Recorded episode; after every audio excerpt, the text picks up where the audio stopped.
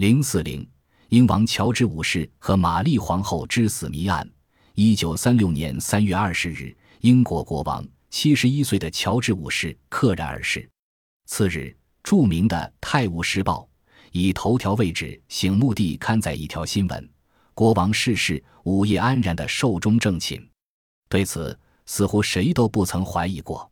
然而，事过五十多年后，有位名叫沃森的人，出于写历史传记的关系，向世人披露了当时一个秘密：英王乔治五世是被皇家御医多逊勋爵注射过量吗啡和可卡因而提前死亡的。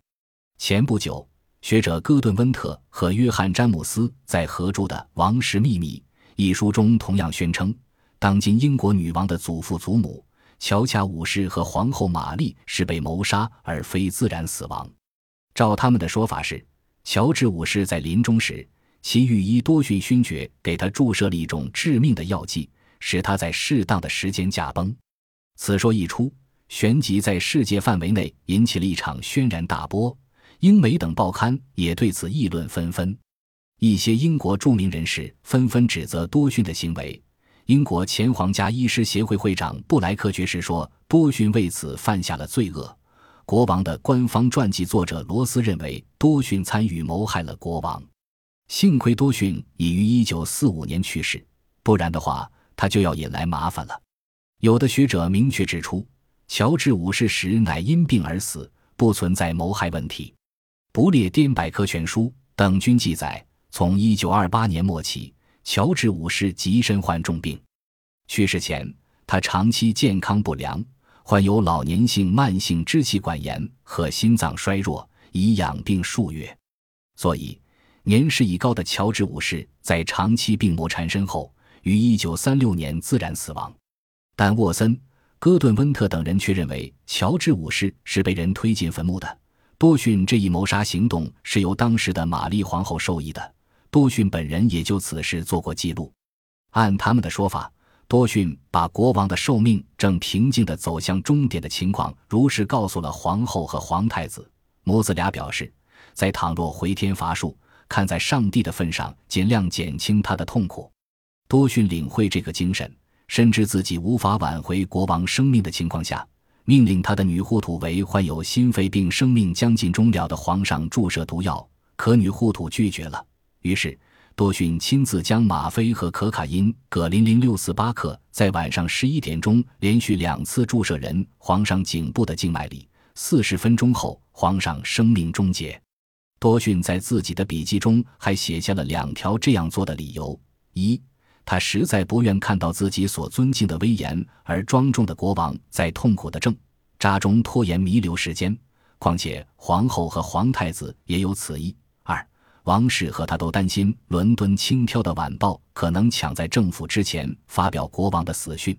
皇上的死亡时间应该有明确目标。《泰晤图报》头条的截稿时间便是皇上驾崩之时，这样死讯可出现在头条新闻中。《王室秘密》一书的作者还宣称，乔治五世的皇后玛丽也是死于谋杀，只不过这出戏的导演是他本人而已。书中写道。到了当今英国女王的祖母玛丽皇太后病驾时，世侄孙女快要被加冕为王，她的死有可能与她的孙女加冕大典撞期。如果玛丽皇太后不在三月二十二日死亡，加冕就要死亡。皇太后一生忠于王室，当她了解到这一切后，自己特别提出要求，让她早点死去。结果，皇太后如期在三月二十二日下午寿终。令人感兴趣的是，五十多年后的这场争论再一次引发了学术界和国际医学界对安乐死问题的论战。其实是个赞成还是反对安乐死的问题。